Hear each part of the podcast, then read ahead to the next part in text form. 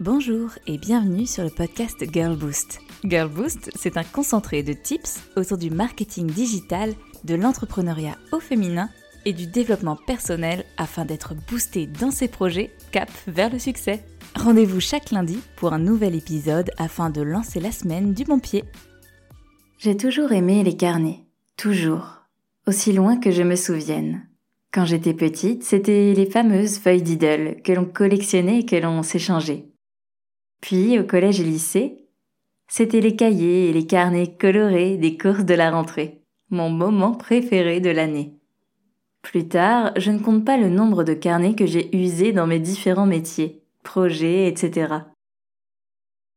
Je ne me souviens pas en avoir terminé tant que cela, car comme toute personne avec 36 000 idées, j'avais cette fâcheuse habitude de switcher. Pourtant, quand j'allais au bout des choses, j'avais cette satisfaction de regarder le carnet plein, rempli, et d'en acheter un nouveau, non pas simplement par plaisir du beau, mais par nécessité.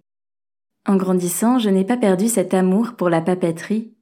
C'est quelque chose d'ancré en moi. Les beaux carnets, les beaux stylos, et au fond de moi, j'ai nourri ce rêve que, un jour, peut-être, je pourrais créer et publier mon propre livre et carnet. Je mélange un petit peu des deux car, pour moi, les meilleurs carnets offrent plus que des pages vierges à crayonner.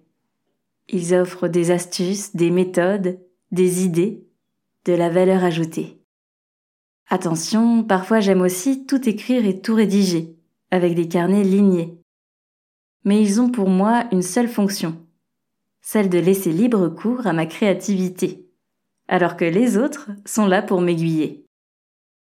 Bref, s'il y a bien une chose que je collectionne dans la vie, ce sont les carnets. Les carnets et puis autre chose aussi. Les livres. Les livres autour du développement personnel. Je suis tombée dedans il y a sept ans maintenant, un peu comme Obélix dans la marmite. Et depuis, qu'est-ce que j'en ai lu? Des méthodes, des astuces, des histoires inspirantes. Et je m'en suis servi. Pour moi-même d'abord, afin de tester et d'évoluer, et puis pour les autres ensuite, quand je suis devenue coach et formatrice il y a trois ans. J'ai accompagné plus de 350 entrepreneurs et plus de 300 élèves dans différentes écoles de commerce. Ça en fait du monde. Et si mon expertise la plus connue est celle du marketing digital et de l'entrepreneuriat, j'utilise également énormément de notions de développement personnel pour aider mes coachés et mes élèves. Parce qu'ils ont tous un point commun que je partage également d'ailleurs. Le fait qu'à un moment donné, ils ont eu besoin de booster leur confiance en eux, de se retrouver, de casser leur syndrome de l'imposteur, d'apprendre à croire en eux et de travailler sur eux. On ne se rend pas forcément compte de l'extérieur. On a l'impression d'être le ou la seule à batailler avec soi-même, à se sentir parfois pas à la hauteur, un imposteur, à manquer de confiance dans ce que l'on pense ce que l'on veut ou ce que l'on entreprend. Mais je vous rassure, vous n'êtes pas seul. Je ne suis pas seule. On est des milliers, des centaines de milliers à vivre tout cela. Et toutes ces peurs, ces doutes, ces craintes nous freinent. Elles nous freinent dans notre développement, dans notre épanouissement et dans la concrétisation de nos projets et de nos rêves. C'est là où ça devient un problème. Quand elles nous empêchent d'être et de devenir nous-mêmes. Riche de ce constat, j'en ai fait la mission de Girl Boost. Au-delà de révéler le potentiel entrepreneurial de chaque femme, la mission est devenue accompagner un maximum de personnes dans le développement de leurs rêves et de leurs projets. Mais pour pouvoir faire cela, il me fallait un outil. Un outil que je puisse distribuer à plus grande échelle que mon temps limité en coaching. Un outil qui puisse faire réfléchir, faire travailler et apporter des clés un outil qui aurait pu être un livre ou un carnet. Ça a été mon évidence. Raccrocher ma passion pour les livres et les carnets à mon expérience, afin d'apporter une solution concrète à toutes ces personnes qui, comme moi, comme vous, comme nous, ont besoin d'un coup de pouce, d'un coup de boost pour les aider à travailler sur elles-mêmes et sur leurs projets. C'est comme ça qu'est né ma Journal. Un coach de poche, un confident, un carnet de plus de 200 pages qui organise chaque journée, chaque semaine, chaque mois, de façon à travailler sur l'essentiel, réduire le superflu, fixer des objectifs concrets et avancer sur ses projets.